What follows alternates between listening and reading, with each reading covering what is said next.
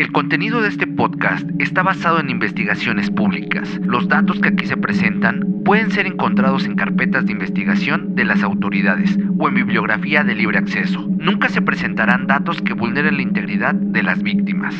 Bienvenidos a un episodio más de Tripas de Gato. Muchísimas, muchísimas gracias a los nuevos suscriptores. La verdad, hemos estado sorprendidos con la gran respuesta que han tenido los videos, ya que hemos subido en vistas, pero hemos notado que la mayoría de estas vistas son personas que no están suscritas.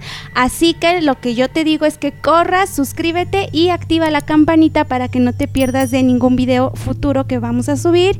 Y sobre todo, síguenos en redes sociales porque se vienen cosas nuevas. Sin más que decir, yo soy Beth, comenzamos.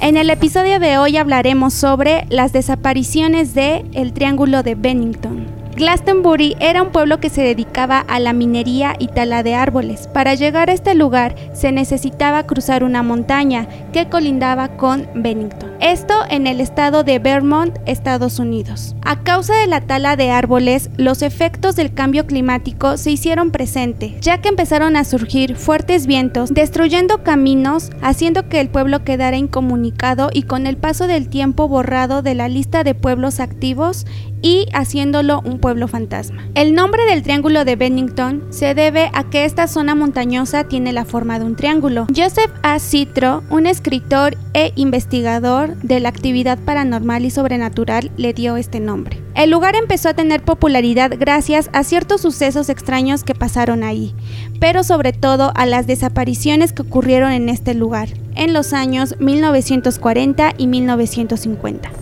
El 12 de noviembre de 1945, Mary Rivera era un hombre de 72 años que se encontraba como guía de un grupo de cazadores que estaban acampando en esta montaña.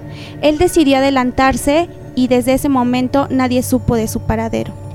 El primero de diciembre de 1946, Paula Walden se encontraba dando una caminata después de haber salido de la universidad. Hubo testigos que la vieron, incluso a uno de ellos Paula le había pedido indicaciones para llegar a un sendero. También una pareja de la tercera edad la vio caminar delante de ellos. Cuando dio vuelta en una esquina y de sorpresa ya no estaba, era como si se hubiera esfumado. Al pasar las horas, la universidad empezó a hacer una búsqueda en conjunto con autoridades. Hasta el día de hoy no se sabe nada de ella. El 1 de diciembre de 1949, James Tedford había ido a visitar a su familia. En el transcurso, él se bajó del camión antes de llegar a Bennington. Desde ese momento no se supo más de él. Sus pertenencias aún seguían en el camión. El 12 de octubre de 1950, el niño Paul Joseph se encontraba con su mamá dándole de comer a los cerdos alrededor de la montaña, cuando después de una hora la mamá se percató de que el niño ya no estaba. Lo empezó a buscar desesperadamente, pero no tuvo éxito. El 28 de octubre de 1950, Frieda Lager se encontraba con su familia de campamento cuando decidieron dar una caminata. Frieda cayó en un arroyo mojándose la ropa. Le dijo a su primo que regresaría al campamento para cambiarse. Su primo esperó en el punto en el que habían quedado la última vez. Cuando pasaron unas horas, su primo se espantó y regresó al campamento para ver qué había pasado. La sorpresa fue que Frieda ni siquiera había llegado al campamento. Desde ese momento comenzaron la búsqueda sin tener éxito. Fue hasta el siguiente año, en mayo, cuando encontraron el cuerpo de Frieda en un lugar en el cual ya habían buscado. El cuerpo estaba en descomposición, por lo cual no pudieron saber la causa de la muerte. Estas fueron las desapariciones oficiales y de dominio público, pero la gente dice que las autoridades pudieron haber ocultado otras tantas más. Las explicaciones a las desapariciones va desde lo lógico hasta lo paranormal. La gente de este lugar decía que en la profundidad del bosque vivía una criatura de aspecto humano que aseguraban haber visto y que era la causante de las desapariciones de las personas.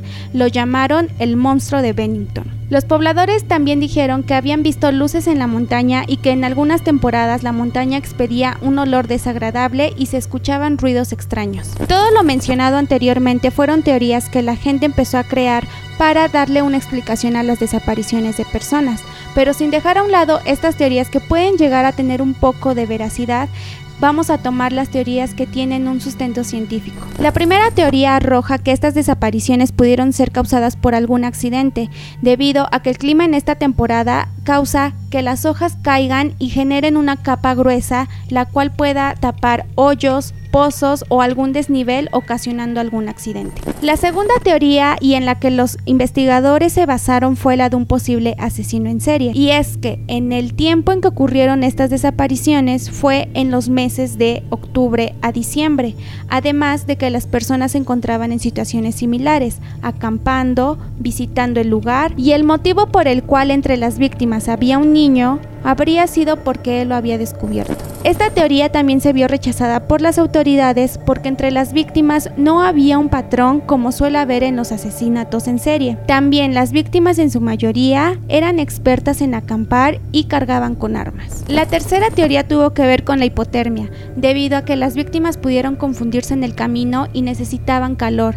Es así que entraron a cuevas donde no pudieron salir después. Estas desapariciones generaron entre la gente miedo e incertidumbre, haciendo que actualmente nadie sepa cuál ha sido su paradero, a excepción de un cuerpo que sí pudieron recuperar, pero que lamentablemente no pudieron saber la causa de su muerte. Estas desapariciones dieron pie a leyendas e historias que la gente empezó a crear por morbo, pero nos ponemos a pensar que si esto hubiera pasado actualmente, tal vez sí hubiéramos tenido un avance debido a la tecnología. ¿Y tú qué piensas? ¿Fue un asesino en serie o un acto paranormal?